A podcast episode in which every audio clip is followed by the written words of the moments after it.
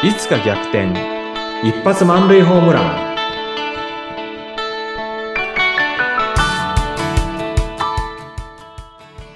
皆さんこんにちは。合同会社東きみなり事務所代表社員の東きみなりです。こんにちは、インタビュアーの山口智子です。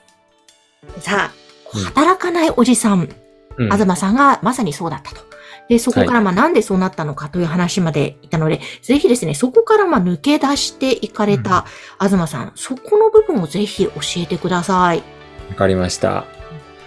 働かないおじさんっていうのはあのーいろんな調査でね周りにバレてるんですよ。ああなたのま会社に働かないおじさんいますかって調査したら、あ大体ね、調査した回答者の半数ぐらいがいるっていうふうに答えてるんです。そうですよね。わかりますよね、周わり。かりますよね。うん。で、あなたの会社の働かないおじさん何やってますかっていうのを見ても、まあ、あの、例えば、なんか、なんかいなくなってるとかね、トイレまあ、要するにと私みたいにトイレ行っただとか、そういうのもちゃんとバレてると。うん、で、働かないおじさんが、なんか、どんな影響を与えてますかっていうと、やっぱりね、周りの士気を下げるっていうことで、もう、もうすごくバレてる。はいだから私の時、私もきっと周りの人は、東さん働かないおじさんだなっていうふうに思ってたんじゃないかなって今思います。うんで、あのーまあ、そういった意味だと自他ともに認める働かないおじさんだったんですけれどもね、うんあのー決して、あの、周りもよくは思ってないし、私自身苦しかったし、誰のためにもならない。で、も、どうしていいのかわからない。はい。で、あの、す周りが分かってるっていうのは当然上司も、はもう上司も分かってるし、うん。あの、何かあったら、やっぱりこう、リストラの候補になるっていうのは、まあ、そこも、いつか来るだろうなっていうのは思ってたんですよね。うん。で、あの、それを思ってたので、キャリアコンサルタントになった資格は取っておこうと。いつかね、やっぱり、あの、IT の世界でも生きていくことができなくなった時に、ちょっと自分のね、あの、違うことをして、あの、そこで頑張ろうっていう意味でキャリアコンサルタントの資格は取っておいたんだけれども、まあ、そその資格を取って2年後にね、リストラっていうのはされたんですよ。で、あのそれでね、働かないおじさんっていうのは終わりました。強制終了です。ああ、そういうことですね。強制終了だったわけ強制終了です。うんで、働かない、リストラされたらうん、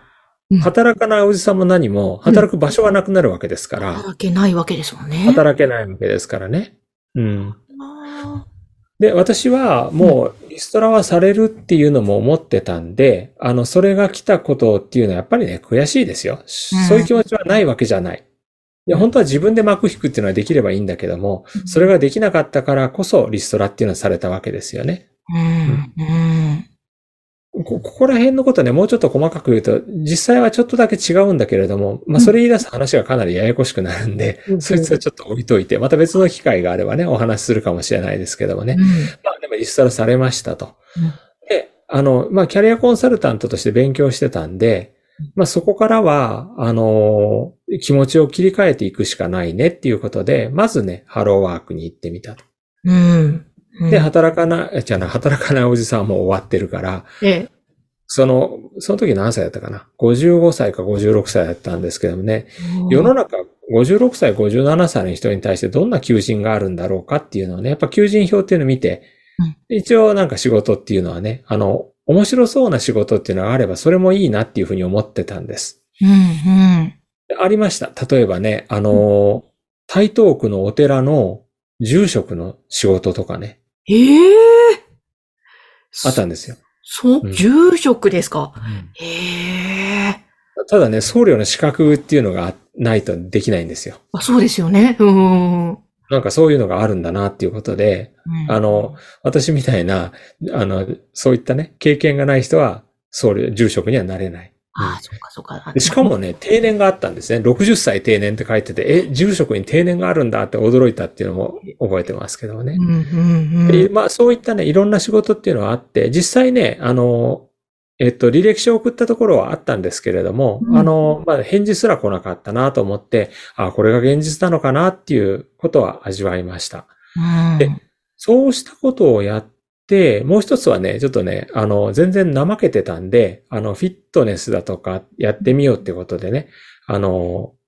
スポーツジムに通ったっていうのもあったんですよね。はい。でそれでマシン使って筋トレやったり、それから水泳やってみたりとか、スタジオプログラムで、あの、女性ばっかり混じってね、うん。女性って言っても、あの、私と同じぐらいの女性なんですけれど、混じってなんかあの、あの、うんエアロビやったりとかですね、ヨガやったりとかいろんなことやって、あれ、今にして思えば、なんか、あの、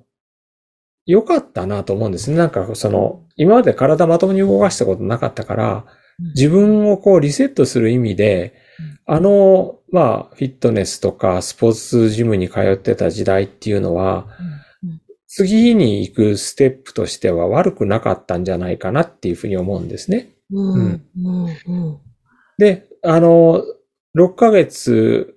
かな、あの、そういった生活を続けてて、め、めちゃくちゃなんかね、あの、あの、落ち込んでたわけでもないんですよ。あの、結構前向きにね、あの、うん次、あの、会社を起こそうって起業しようっていう気持ちはあってうん、図書館に行ってね、あの、本借りて読んでたりとかっていうのもしてたしうん、なんかね、そういうふうに、あの、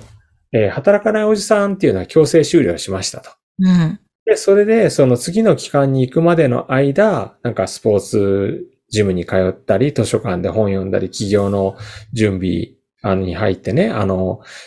えっ、と、商工会議所がやってるうん企業スクールか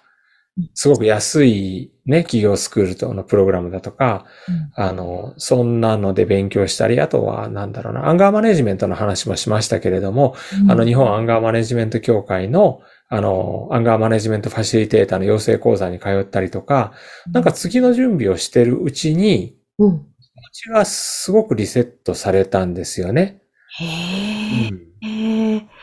かそういう、なんだろうな、ずっとお仕事を頑張ってきた方で、ちょっと先が見えなくなった時に、一回怖いかもしれないけれども、ちょっと例えば、まあ、有給使ってたっぷり休むとか、もしくはまあ、東さんみたいに強制終了の場合もあるかもしれないですが、うん。そういうなんかリセット期間を置くと、本当になんでしょう、結構気持ち切り替わって次が見えてきたりとか、うん。なんか活力が湧いてきたりってありますよね。結果的にそうでしたね。